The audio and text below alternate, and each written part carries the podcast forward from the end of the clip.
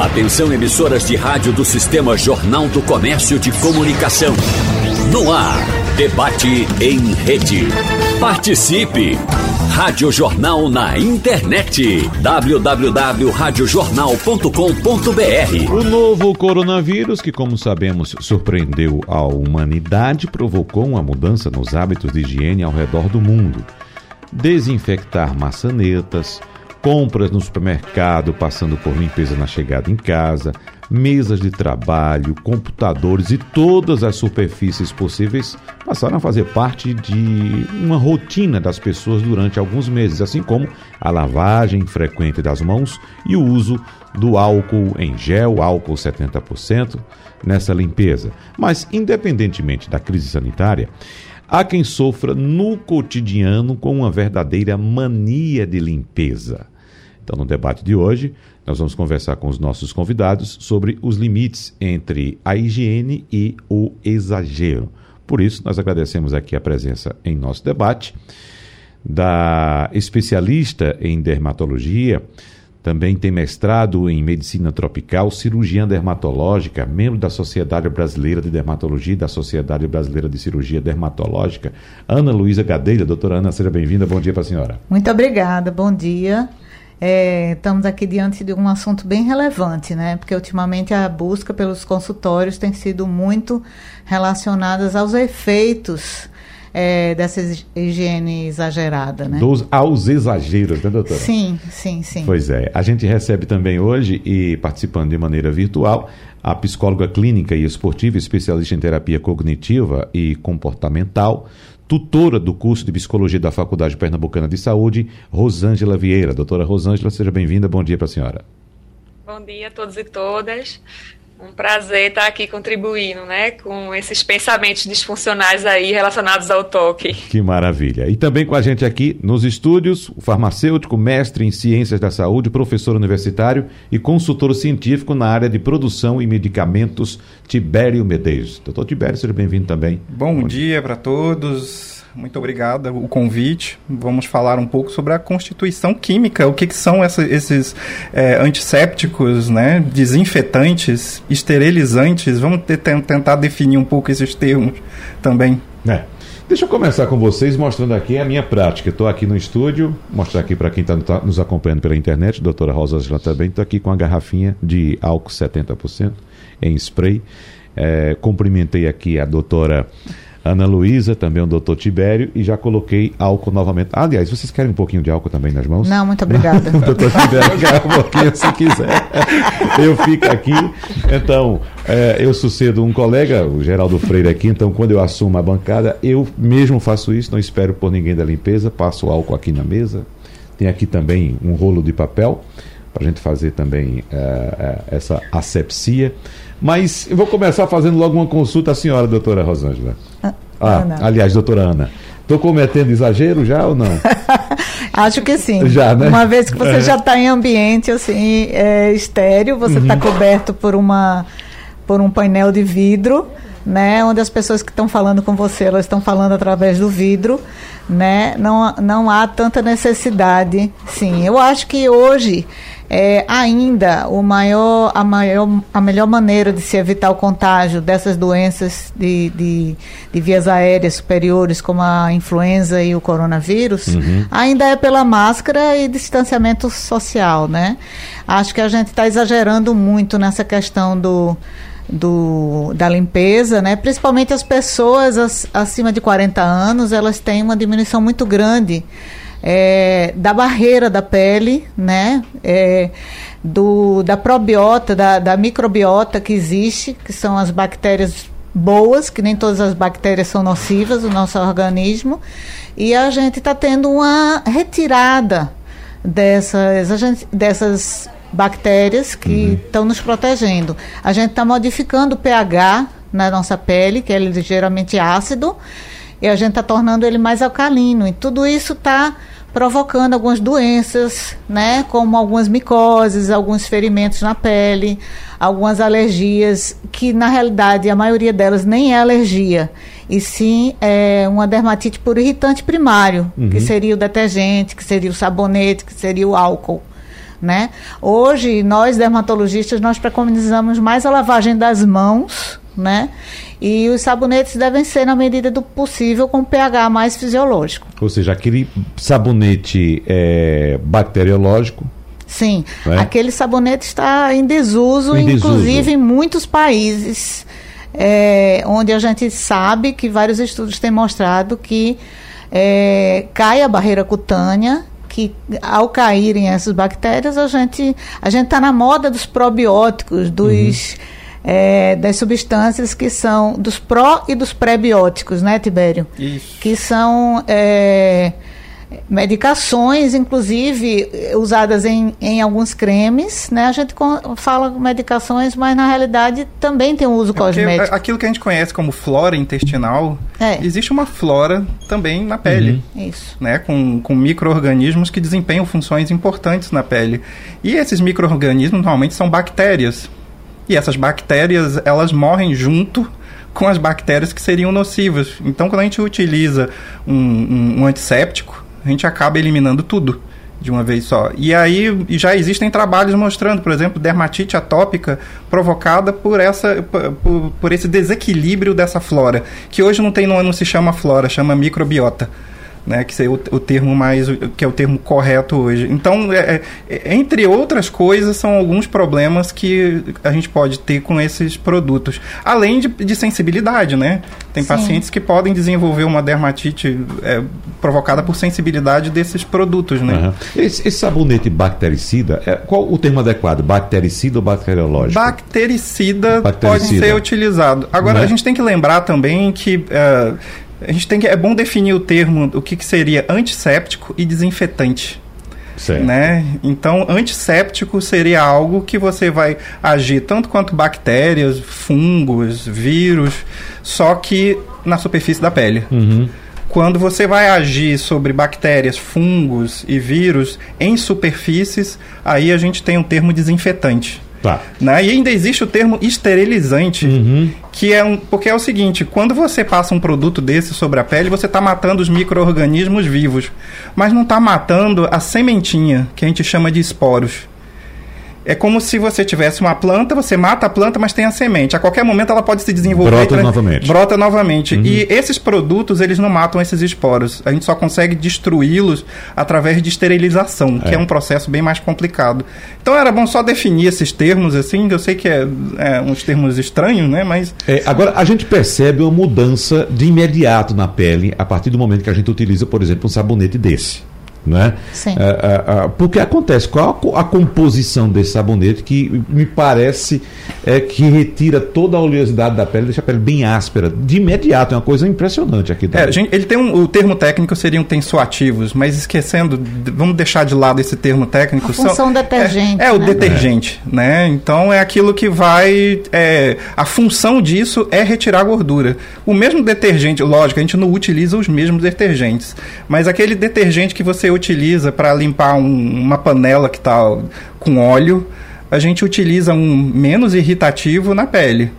Certo? Então, o problema é esse. É que a gente vai retirar uma gordura que é importante que esteja presente ali, né, Ana? Sim, sim. Então, é, é, e aí gera-se um desequilíbrio. Além disso, existe o processo de própria desidratação da pele, né? O álcool, ele é um desidratante. Desidratante, isso. Né? E também é importante falar que a população idosa, que é a que está mais mais sensibilidade né, a, ao ressecamento, ela sofre de prurido. É um tipo de coceira, é, que a gente chama de coceira. É, o prurido esteatósico nada mais é, esse nome feio, nada mais é do que a coceira por ressecamento. Então, as pessoas idosas, elas já têm essa tendência a ter essa coceira por ressecamento, que isso pode confundir com vários outros diagnósticos, né?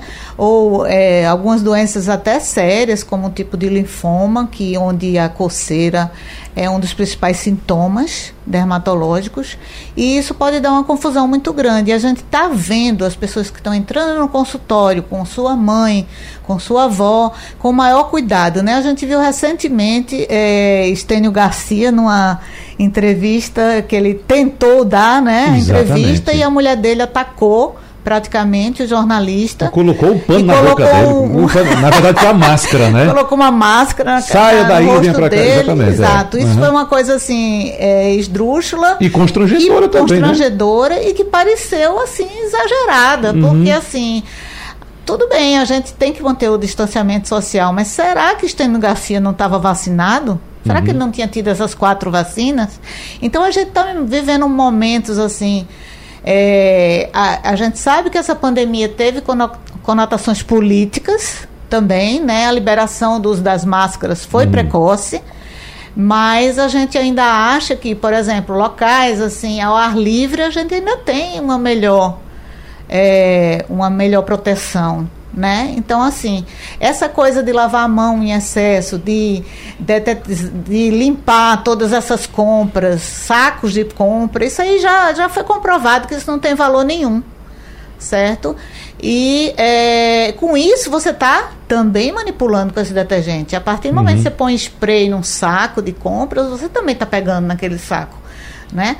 Então, cada vez mais você está tendo problemas no consultório, como eczemas, como o Tibério falou, assim, realmente os eczemas são os principais, é, as principais doenças que são provocadas pelo uso dessas substâncias que a gente conhece como detergentes e desinfetantes também, uhum. né? Porque assim, mesmo lavando a mão num, num, lugar público, você também não tem garantia de que é um sabonete. Às vezes eles usam até detergente. Você, eu, eu vi isso em alguns lugares públicos, as pessoas reabastecendo o sabonete com detergente. Por quê? Porque é mais barato, né? Então a gente costuma até dizer nessas pessoas que têm sensibilidade que leve seu sabonetezinho, que leve seu kit de higiene, mas com sabonete. Mas o detergente neutro a senhora libera para esse uso? O neutro, ele é um pH diferente uhum. da pele. O neutro, ele fica em torno de 7. O pH da nossa pele é em torno de 5,5, ligeiramente ácido. Então, até o detergente chamado neutro é, é, é é chato. Alguns de, é, detergentes, alguns sabonetes pediátricos, né? Eles têm um pH semelhante ao da pele das mucosas. O ideal é que o pH seja abaixo do da pele. Da Sim, pele é 5. Não, o, não, o ideal é que seja em torno de 5 a 5,5. 5 a 5,5. Abaixo também não é bom. Abaixo não, porque a maioria uhum. dos sabões são alcalinos. Certo. E são essa, mais altos do é, que 7. Né? Essa informação consta na embalagem do produto, doutora Ana. E muitos produtos Geralmente não. Não, não tem. O pH Geralmente do produto não, não infelizmente. Uhum. Ah, quando a gente vê assim um produto que diz assim, não arde nos olhos, geralmente esse produto ele está dentro do pH certo. Uhum. Muito bem. Sabe? Mas também não é assim, uma coisa que é interessante é, e que é personalizável é você conseguir fazer esses sabonetes em farmácia de manipulação. Sim. O médico, inclusive, pode colocar, eu quero pH tanto. E aí a gente vai e prepara dentro é. do, dessa faixa de pH. Uhum. Né? A gente não precisa colocar um, um, um, um, antisséptico dentro da formulação, mas a gente pode regular o pH e colocar, inclusive, é, esses detergentes. Existem alguns que são até 100% biodegradáveis, que é um outro problema a boa parte desses detergentes que a gente está falando, eles são altamente poluentes, né? E tem como ser feito também sem com, com esses detergentes, assim, existem uma, uma, algumas categorias que são 100% biodegradáveis. Uhum. Então, nesse aspecto, dá para ser feito esse tipo de personalização, sim. Né? Não é nada muito complicado, é coisa simples. É. Vamos conversar também com a doutora Rosângela, porque, inclusive, há duas, dois dias atrás foi publicada uma reportagem na Folha de São Paulo apontando que o Brasil vive o que está sendo considerado uma segunda pandemia agora na saúde mental, com muitas pessoas com depressão e também muitos casos de ansiedade e número de suicídios que sobem sem parar, segundo o DataSUS, e que matam mais que acidente de moto na contramão do resto do mundo. Evidentemente, doutora Rosângela, que quando sai uma informação dessa, aí vem, como citou agora a doutora Ana, as discussões políticas, que tudo virou política no Brasil, né? Saúde pública virou política. Não é uma política de saúde, mas política partidária. Né? Mas uh, o que é que está acontecendo de fato? As pessoas estão com essa mania de limpeza, estão doentes por causa do, do ponto de vista mental, no caso, do, por causa dessa, dessa loucura que foi essa pandemia, que está sendo ainda que a pandemia não acabou ainda, né? A gente espera que esteja perto de acabar. Mas do entendimento da senhora, o que é que está acontecendo na cabeça das pessoas hoje? Pois é, a gente teve aí com a pandemia a emoção do medo, que é a emoção básica da nossa vida, que teve uma intensidade aí realmente, né, no, no, nível de proporção e frequência que a gente nunca tinha tido. A gente teve que lidar com medo e com a morte. Então, a população brasileira, mundial, não estava realmente preparada para lidar com isso. Né? Muitas vezes é, a gente tem que estar tá identificando o que é sintoma e o que é transtorno. Os sintomas emocionais todo mundo na vida tem, porque nosso cérebro é constituído né, do lado direito do cérebro emocional e do lado esquerdo do cérebro racional. Então, o sintoma, ter sintoma não é problema, né? Ter sintomas de estoque, ter sintomas de ansiedade, depressão, isso aí todo mundo tem, porque uhum. nós somos seres emocionais. A questão é quando esses sintomas, sintomas eles entram numa variável de frequência e de intensidade que interfere na adaptação do ser humano de ter uma vida qualitativa. E aí foi justamente o que aconteceu na pandemia. A nossa área da saúde, né, falando da psicologia, a gente teve aí um aumento triplo em relação à busca da terapia. Né? O lado bom da pandemia para a psicologia, para a área de saúde, foi o que? As pessoas entenderem que cuidar da saúde emocional é uma autorresponsabilidade de cada um. E isso é possível com a ciência e a psicologia. Então, como é que a gente vai conseguir né, lidar com os transtornos mentais ou os sintomas emocionais se a gente não se educa? Uhum. Se não somos educados emocionalmente, psicologicamente para isso. E aí na pandemia todo mundo teve que fazer o quê? Lidar com a sua, sua própria angústia. Todo mundo teve que voltar esse olhar para dentro de si. E todo mundo teve que lidar o quê? Com morte, com dores, com sofrimentos, né? com perdas e com a emoção do medo. Mas como a gente vai lidar com tudo isso se a gente não estava realmente educado emocionalmente? É, então, houve realmente aí, não só em relação ao, ao, toque, como você colocou, Wagner, em relação a esse dado que você trouxe.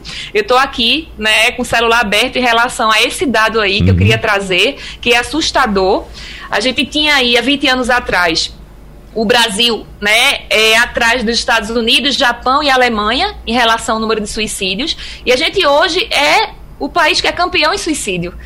E aí foi um dado assustador. E está sendo realmente. Por quê? Porque algumas pessoas, elas muitas vezes desenvolvem o transtorno e elas não sabem que tem o transtorno. Porque elas só vão realmente saber quando elas vão buscar um médico e um psicólogo para fazer uma avaliação para identificar. Então, tem muitas pessoas ainda, não só relacionadas ao toque, mas à depressão, ao transtorno de ansiedade, que estão com transtorno, estão sofrendo, não conseguem viver de forma qualitativa, não buscam ajuda e simplesmente estão vivendo, uhum. se adaptando de uma maneira onde ah, eu estou dando um jeitinho e está tudo bem. E por isso que esse dado é assustador e é importante a gente falar e alertar aqui, né? Não é que todo mundo tenha transtorno, não é isso. Todo mundo tem os seus sintomas. Só que a gente precisa realmente se adaptar à vida de uma maneira onde a gente saiba lidar com os nossos sintomas para que isso não gere um nível de transtorno, não só relacionado ao toque, mas qualquer outro transtorno mental. É, eu estou com um gráfico aqui, inclusive, doutora Rosângela, o gráfico uh, com os dados do DataSUS, é bom reforçar isso, são dados oficiais do DataSUS, mostrando que os suicídios dobraram nos últimos 20 anos. É, claro, teve o efeito da pandemia também, mas se a gente observar o, o, gráfico que começou no ano 2000 e vem até o ano de 2020, claro, 2021 ainda não temos uma contabilização, mas a gente observa que esse gráfico é totalmente ascendente e, e é uma curva ascendente bastante forte, doutora Rosângela. Isso. A gente tem, pelos estudos, aí o pico da, da depressão ali finalzinho de 2024 e início de 2025. Uhum. E isso é algo que, que a gente tem que pensar, né? Porque o transtorno, exemplo, o toque, ele não é um transtorno que ele tem só os sintomas do toque. Uma pessoa que tem um transtorno do toque, né, ela tem uma distorção de pensamento, ela pensa errado, né, sobre aquilo ali que ela vai vivendo no dia a dia e quando ela pensa de forma distorcida, errada, ela vai ter comportamento ali compulsivo. Então são pensamentos do tipo assim, lave as mãos, senão você morre, uhum. né? Faça isso tantas vezes, senão alguém da sua família também morre. Então são pensamentos que são obsessivos, pensamentos sabotadores, que eles são pensamentos errados e que vão proporcionar um ritual de comportamento aí também de sofrimento. Então, para que a pessoa consiga realmente entender isso, ela tem que buscar ajuda. Hoje a ciência comprova que qual é a ajuda eficaz? é você fazer a terapia associada à medicação. Então, para o toque ou qualquer outro transtorno depressivo, de ansiedade, a ciência já comprova isso há anos e é a única solução que existe: fazer terapia associada à medicação. Por quê? Porque a medicação vai reduzir os sintomas e a terapia vai ressignificar o cérebro do paciente para ele fazer uma nova leitura, para ele fazer uma nova compreensão e ele começar a funcionar de maneira mais qualitativa e adaptativa. Qual a diferença do cuidado para o toque? Por que eu faço essa pergunta? Porque, por exemplo, durante a pandemia, doutora Ana e doutor Tibério acompanharam esse processo também. Uh, foi nos ensinado que o ideal seria não tocar, por exemplo, em torneiras de banheiros públicos. Você vai no banheiro público, você não toca. Ah, inclusive, alguns banheiros públicos já tem aquele sensor, né? A gente coloca Sim. a mão para não tocar ali. Não tocar em maçaneta, que alguém infectado poderia pegar ali. Então, a gente ficou é, é, é, seguindo essas regras e algumas pessoas continuam até hoje sem tocar em maçaneta, sem pegar em torneira. É, isso já é toque, doutora Rosângela? Isso aí são os sintomas, mas ainda não configura o, o que é que configura o toque? É a frequência, é o exagero. E eu condicionar na minha mente que se eu não fizer aquilo, vai acontecer alguma coisa de ruim comigo. Então, quando o meu pensamento, a gente diz que o pensamento distorce, ele, ele funciona de forma errada. Então, quando é, o paciente, a pessoa começa a exagerar naquele comportamento, de uma maneira que prejudica ela na adaptação à vida. Vamos lá, vamos dizer com a pessoa que tem toque de ver se a porta está sempre fechada. Ela está aí com a hora para sair para trabalhar. E aí, toda vez que de repente, quando chega a hora para trabalhar, ela volta quatro, cinco vezes para ver se a porta está fechada. Ela chega atrasada no trabalho, por quê? Porque ela está com essa repetição compulsiva daquele comportamento. Então, quando a pessoa começa a perceber que aquilo está exagerado e que aquele comportamento inadequado está afetando a qualidade de vida dela na dinâmica profissional, afetiva, pessoal, esportiva, é o momento de dizer assim, não, isso é um alerta, é um sinal de que alguma coisa não está bem. E aí onde a pessoa precisa buscar ajuda. Outra reportagem interessante sobre saúde que tem como título Tome menos banho para ter mais saúde. É o que afirmam especialistas nessa matéria que foi publicada no jornal O Globo, apontando que dermatologistas defendem que o hábito diário além de ressecar a pele, pode remover as bactérias que fazem bem para o corpo. Então, um contingente de renegados deliberadamente renuncia ao banho diário e a outros padrões ouro de higiene pessoal, como lavar o cabelo com shampoo e uso de desodorante, desafiando uma cultura de limpeza. Então, há inclusive uma diferença cultural nós sabemos que nós brasileiros somos vistos em outros países, principalmente no continente europeu, como pessoas que cuidam muito da higiene pessoal. Talvez seja essa uma tradição da nossa cultura indígena, doutora Ana. Sim, provavelmente. Sei, talvez seja, mas eu, eu tenho relatos de amigos que já estiveram, por exemplo, no continente europeu, na época de, de estudante ainda, inclusive, pessoas que iam fazer passeios e para aquelas, aquelas, aqueles ambientes de, de hospedagem mais simples, chamado é, hostel, não é isso? em que você com, é, compartilha, por exemplo, banheiro e tal. E disse que uh, chegava, fazia os passeios, chegava com a mochila, ia lá, tomava um banho e ia dormir. Hum. Acordava, fazia o quê? Tomava outro, outro banho para sair. Diz que as pessoas ficavam olhando assim para ele como se fosse um extraterrestre que estivesse é. ali, né? já que os outros chegavam da como rua. Como se ele tivesse sujo. É, ele é, se, achar, se achasse sujo. Se achasse sujo, exatamente. Enquanto os outros chegavam, não tomavam banho e dormiam, acordavam, não tomavam banho e para a rua de novo. É. Né? Então, o, o, que é que está acontecendo? A, é, a diferença de clima explica isso também, faz parte de uma cultura e, de fato, ao exagero nosso, e segundo esses especialistas, de fato, faz bem não tomar banho, doutora Ana? Sim, quando, quando você, na realidade, não é, que não toma banho, né, gente? Assim, eu, a, o, a higiene, em geral, deve ser. É, um, eu, eu sempre recomendo aos meus pacientes tomar um banho por dia inteiro. E nesse banho a gente repor o que a gente perdeu com hidratantes, com os hidratantes diariamente. E no outro banho, a pessoa lava só, como diz a história, as partes, uhum. né? As partes, é. as áreas, as áreas que geram odor, uhum. né? Axila, região íntima, né? Umbigo, é, o umbigo é uma, uma fonte de bactéria, né? É um verdadeiro resíduo, é, assim que a gente chama residência da bactéria, né? Então são áreas que a gente é, recomenda que a pessoa higienize toda vez que for ao banho, mas a, o, o restante do corpo só seja uma água jogada para refrescar. Uhum. Né? E no caso de, de inverno, né? Porque você sabe que inverno aqui em Recife é muito rigoroso, né? Exatamente. e as pessoas, muito às vezes, às vezes as pessoas abusam do ar-condicionado, né? E o ar-condicionado resseca mais ainda, né? E a gente precisa repor mais essa hidratação, muito mais quando se usa ar-condicionado ou o uso de banhos quentes, que a gente a gente recomenda que evite ao máximo uma temperatura alta no banho, que também acaba funcionando como um detergente. Uhum. Basta você ver que quando você lava um prato com água quente, né? Você retira muito mais gordura do que se você lavar ele com água fria. Exatamente. Né? Então a água quente ela resseca também, uhum. né? E quanto mais se, se vai se tomar mais de um banho com água quente, né? Então aí a gente tem realmente um, um exagero desses banhos, né? Com o passar da idade, isso vai se agravando mais, né? Certo que a gente tem aquele idoso que não gosta de tomar banho de jeito nenhum. Uhum. E tem o idoso que também gosta de tomar banho não sei quantas vezes ao dia. A gente tem esses esses padrões, nem tanto ao mar, nem tanto à terra. Como Quem reside em localidades secas e frias deve evitar o banho? Faço essa pergunta porque, por exemplo, é muito comum aqui na nossa região metropolitana, no litoral do Nordeste, a gente acordar e tomar um banho porque, de fato, a umidade é muito, muito alta.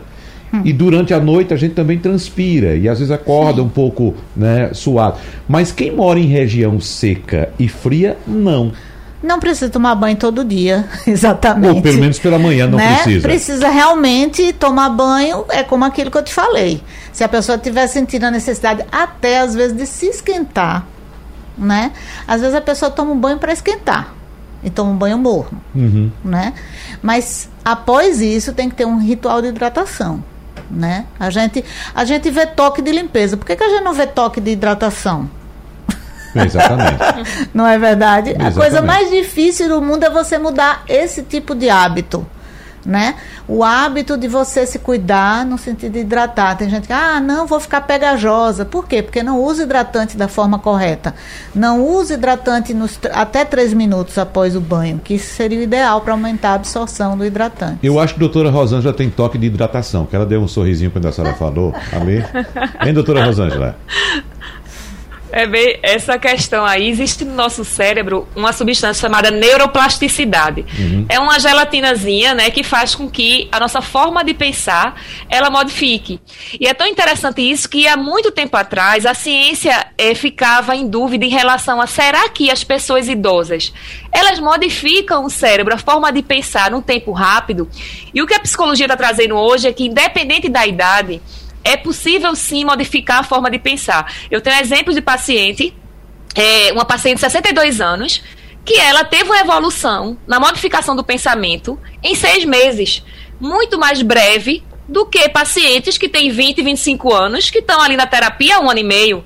Então, é importante que a gente consiga é, identificar que é possível sim flexibilizar né, a mente, a gente tem como modificar e criar novos hábitos. Então, assim, de repente, se você não gosta de hidratante, você pode criar esse hábito através da mudança do pensamento, de identificar que o hidratante vai ter benefícios que você vai começar a perceber e você vai começar a gostar. Então, é tudo uma questão de educação mental.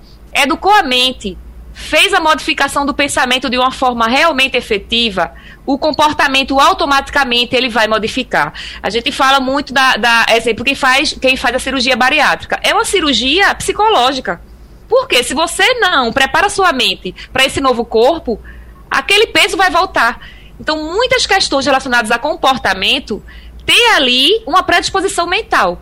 E qual é o gatilho de sucesso? É você cuidar da sua mente, aprender a lidar com as emoções, identificar os pensamentos disfuncionais, para que você, com a terapia, comece a realizar novos comportamentos que são mais saudáveis. Certo. Agora, doutor Tibério, o senhor estava dizendo aqui antes de começar o programa que o senhor é, é natural de Brasília, não é isso? O senhor isso. nasceu em Brasília. Eu estava falando com a doutora Ana aqui a respeito de regiões secas e frias. E essa época em Brasília é exatamente é. assim, seco Isso, eu me lembro frio. que durante a infância era muito curioso porque é, era natural a gente pedir para a professora É, professor, eu vou ali no banheiro que meu nariz está sangrando. Isso. Isso fazia parte do dia a dia e ninguém ficava espantado porque alguém estava sangrando pelo nariz. Uhum. Né? Agora, era, é muito curioso também que eu não encontro é, equipamentos que a gente encontrava na época, que era umidificador de ambiente. A gente tinha que ter isso dentro de casa durante esse período. Uma outra coisa que era muito natural que minha mãe fazia era encher o quarto de toalha molhada né? E, um, uh, pra, e, no, e, quando chegava de manhã, elas estavam todas secas, duras. Isso, né? Exatamente. E, e, o que a gente percebia na pele, o que era muito curioso, que hoje eu não consigo ter aqui, mas a, a gente era criança, a gente brincava de riscar a pele com a unha. É, o ambiente era tão seco. Tão saudável. Você... eu sei. É, riscar a pele com a unha, hein, doutora Ana? Doutora Ana, eu era uma criança, tá? Aí, então a gente riscava, ficava querendo, fazia desenho e tal, coisa que a gente não consegue porque aqui o ambiente é bem mais úmido, né? Mas, enfim, é, é a, sen a sensação do calor lá é diferente. Quando a gente vem de Brasília, depois de morar muitos anos, e abre a porta do avião em Recife, a sensação é de um secador de cabelo com, uhum. com vapor de água. Uhum. Né? Então, é, é só para entender como é que é mais ou menos uma umidade, como eu já peguei de 10, 9%. Exatamente. Né? Em que você não pode fazer educação física, enfim. Você já morou na Amazônia também. Ah, eu já morei na ah, é o extremo. É Pelo amor de Deus, aí é umidade demais. Uhum. Em Brasília não tem definição de cor, né? As pessoas não têm cor. Todo mundo é cinza, que fica aquela pele. É, é, é cinza é ou vermelho. É, ex que é do, do da, da, da, terra. Uhum, certo. Agora, é um ambiente diferente do nosso e o que é que se recomenda nesses casos? Doutor Não, nesses lugares, eh, em Brasília, uma coisa que eu tenho certeza que deve consumir 10 vezes mais do que aqui é a tal da manteiga de cacau para colocar nos lábios, uhum. que isso é tipo um, um, todo mundo carrega isso na bolsa. A, a, a, o hidratante, porque a coceira é muito forte durante o dia, você sente coceira por causa dessa, dessa desidratação. Então as pessoas se hidratam, eh, hidrata a pele até para poder diminuir o desconforto, né? É, existem as desvantagens. Agora eu vou te dizer uma vantagem. É você colocar uma roupa no varal, duas horas depois ela tá seca. É a, vanta a, vantagem. É a única. O que eu, mais, o que eu sinto mais, mais falta aqui é da toalha. Porque aqui a toalha a gente se enxuga, é. coloca. Se deixar no banheiro, ah, ela permanece molhada. Né? Lá em Brasília não. Atenção, colocou. fabricantes de toalhas. Exatamente. Né? No Usa outro uma tecnologia dia... melhor. Exatamente. A, a toalha está sequinha, sequinha, sequinha. É, né? ah, e uma outra coisa para ilustrar o que a Ana falou sobre. É, tomar banho, uma amiga minha foi fazer pós-doutorado na França e pegou um período de inverno forte e foi parar num dermatologista por causa de uma dermatite.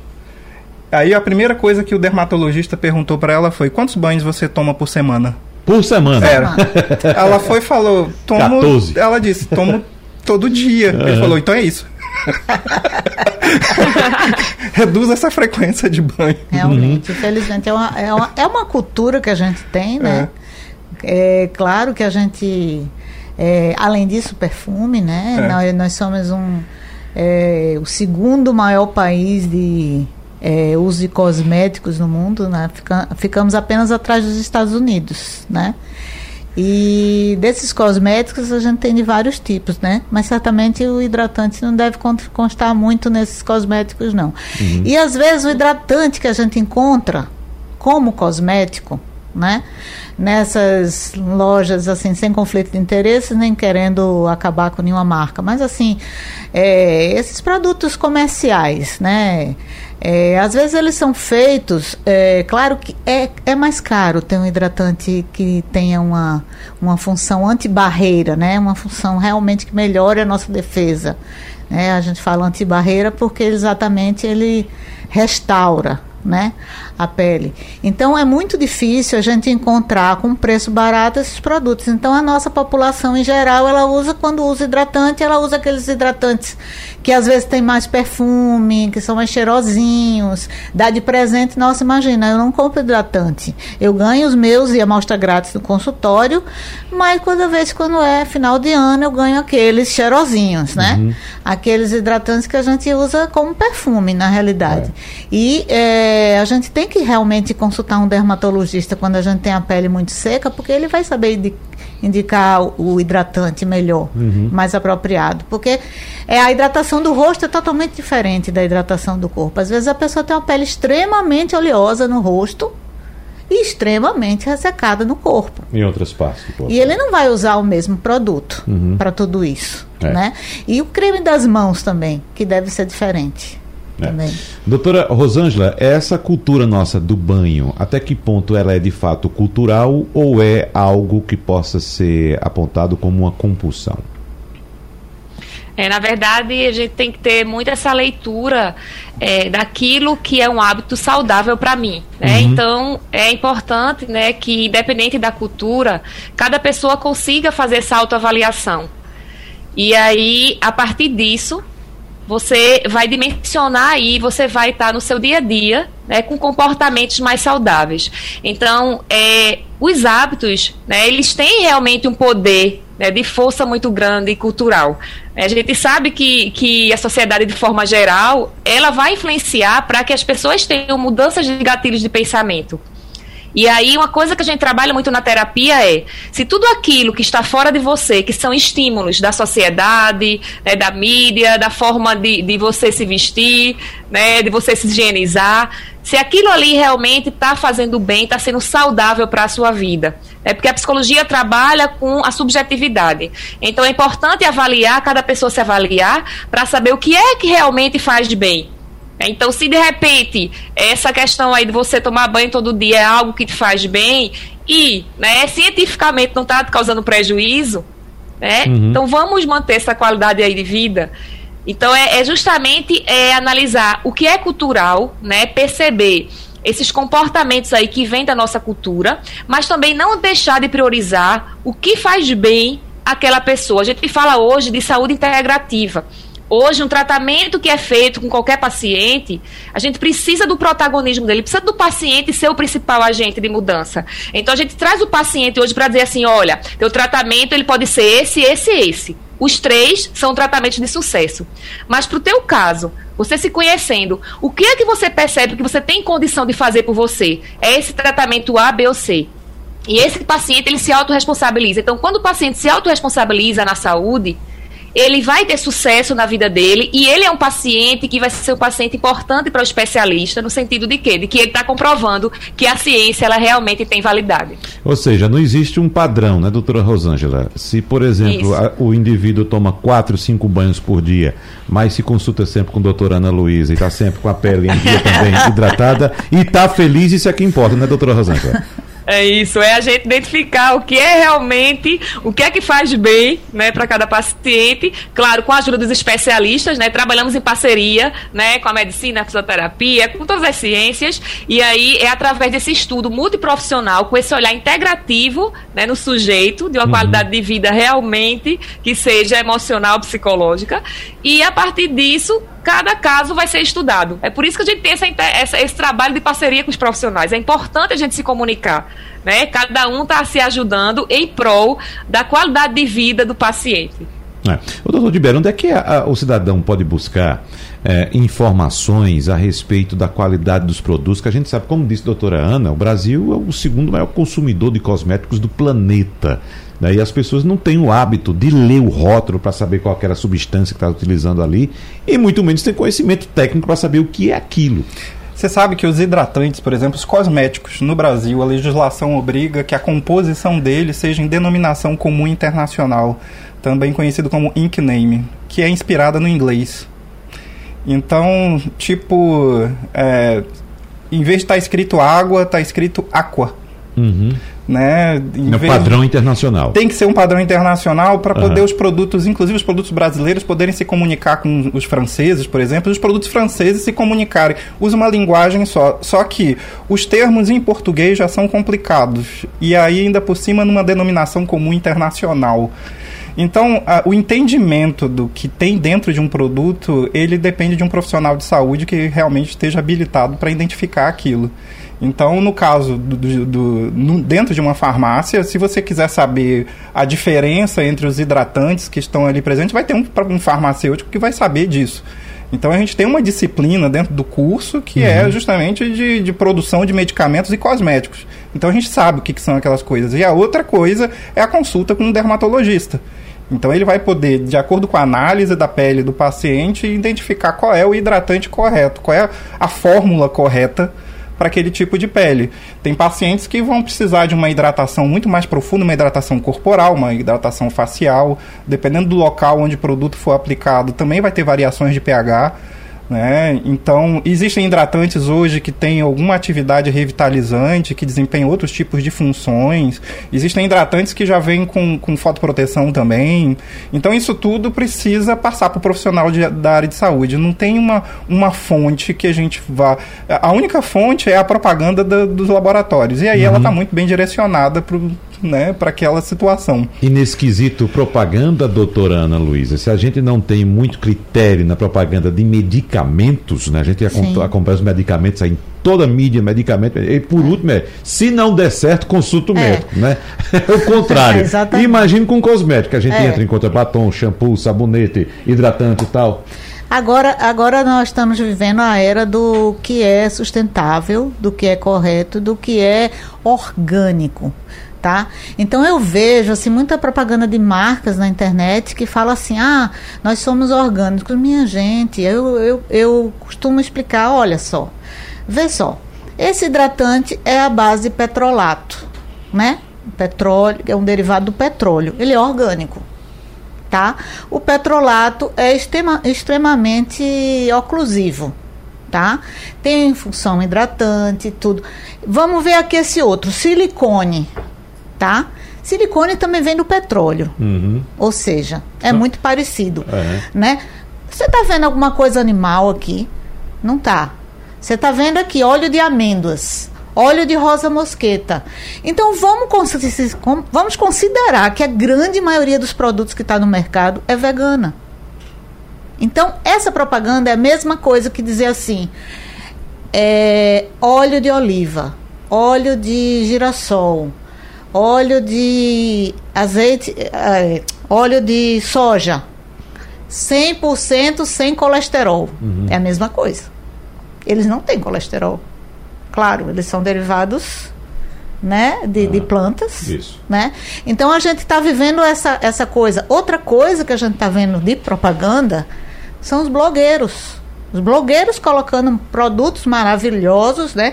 Infelizmente, até alguns dermatólogos, dermatologistas estão passando isso como propaganda, usando produtos, propaganda de produtos, né? E assim, a gente sabe que a gente tem que demonstrar sempre conflito de interesse quando São a gente fala os nisso. influenciadores. Influenciadores, é né? Uhum. Digitais. Então, uhum. assim, a gente tem sofrido, a nossa classe como dermatologistas sérios, né, da Sociedade Brasileira de Dermatologia, a gente tem vários desafios e um dos principais desafios é acabar com essa coisa de blogueiro, assim, do que o blogueiro disse é se tornado uma lei, tá? Hoje a gente usa um te os blogueiros usam um termo skincare uhum. em inglês, um termo ridículo que nós temos que trocar e nós temos que nos acostumar que aquilo ali significa cuidados com a pele. Sempre a gente teve cuidados com a pele. Então, quem, quem vai orientar seus cuidados com a pele? O dermatologista. Não é um blogueiro que vai dizer, ah, o meu skincare é isso. Pensa que coisa mais esdrúxula, não é? Uhum. Então, assim, é uma das coisas que a gente está sofrendo.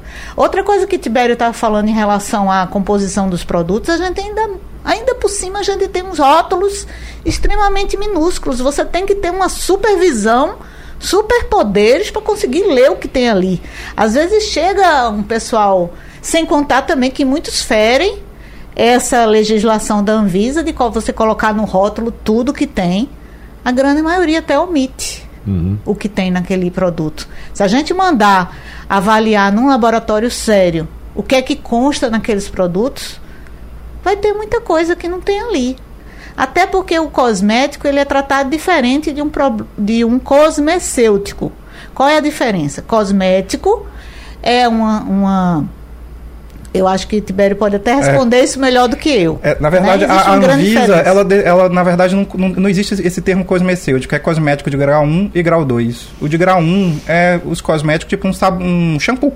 Simples. Uhum. Ele não vai provocar grandes modificações na pele. O cosmético de grau 2, que o pessoal chama de cosmecêutico, são esses produtos revitalizantes, o protetor solar, que eles provocam algum tipo de modificação na pele e a Anvisa, na hora do registro, vai pedir para você testes de segurança. Né? O registro é mais complicado e torna o produto mais caro por causa disso. Agora, uma coisa que não existe regulamentação ainda é para cosmético vegano não existe regulamentação para isso. E o que está acontecendo e o que eu estou observando, como quem conhece de química, quem conhece o produto, é que muitos produtos têm lá. Você tem óleo de semente de uva, óleo de amêndoas, não sei o que, é, óleo essencial de não sei o que. Mas o segredo está no veículo.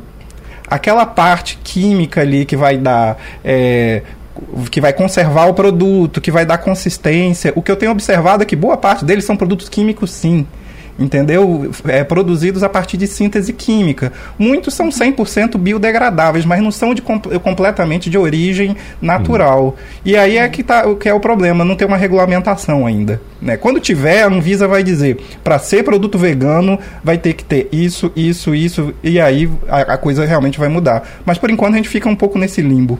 E do... também ficaria extremamente caro um produto 100% vegano, Seria, né? É. Doutora Rosângela, eu gostaria de ouvir a opinião da senhora. Inclusive, comentávamos aqui no intervalo a respeito da preocupação que os profissionais de saúde têm com os próprios colegas, né? A saúde mental também dos profissionais de saúde durante esse período. Falamos muito a respeito dos hábitos que criamos durante a pandemia, mas é preciso olhar também para a saúde mental dos profissionais de saúde que viveram uma pressão que eu acho que jamais imaginavam que iriam viver é, desde quando se formaram. Né? Mas a senhora citou também, no primeiro bloco ainda, a, a, respeito dos cuidados com a saúde emocional. Então, juntando as duas coisas, quais são os cuidados e como devemos é, é, tratar, cuidar dos, dos, profissionais de saúde também nesse período, doutora Rosângela? Isso, aí justamente fechar em relação a essa fala dos colegas, né? Uhum. Porque uma coisa é você ter a informação de uma pessoa que estuda, que se preparou para aquilo e que é um cientista. Outra coisa é você ter informação, nada contra coach, nada contra blogueiro, nada contra digital influencer.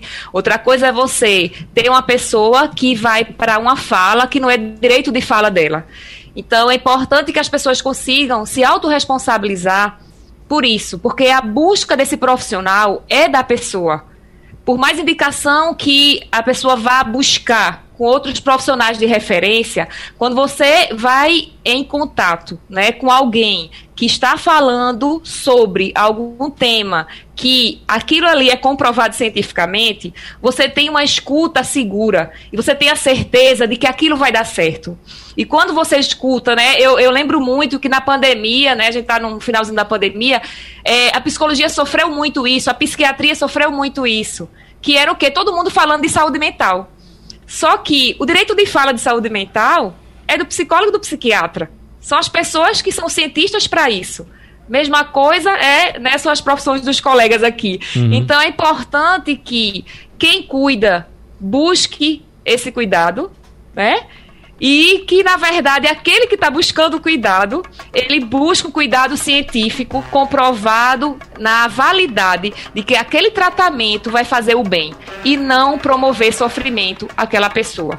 Então, a autorresponsabilidade é de cada um. Agora, precisamos buscar os profissionais realmente capacitados no saber fazer e capacitados também cientificamente sobre a teoria.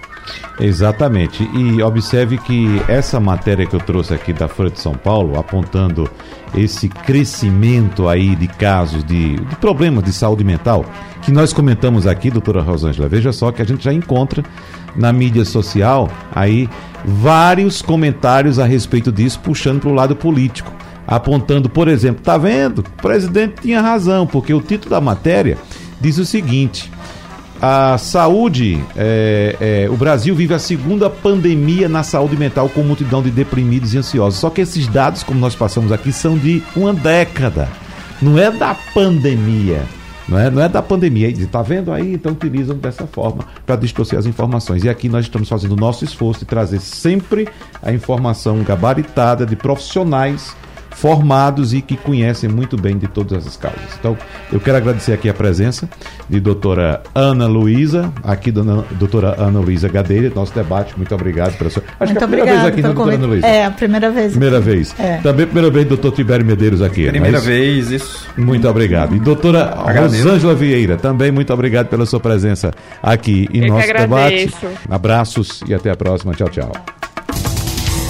Sugestão ou comentário sobre o programa que você acaba de ouvir, envie para o nosso WhatsApp 99147 8520.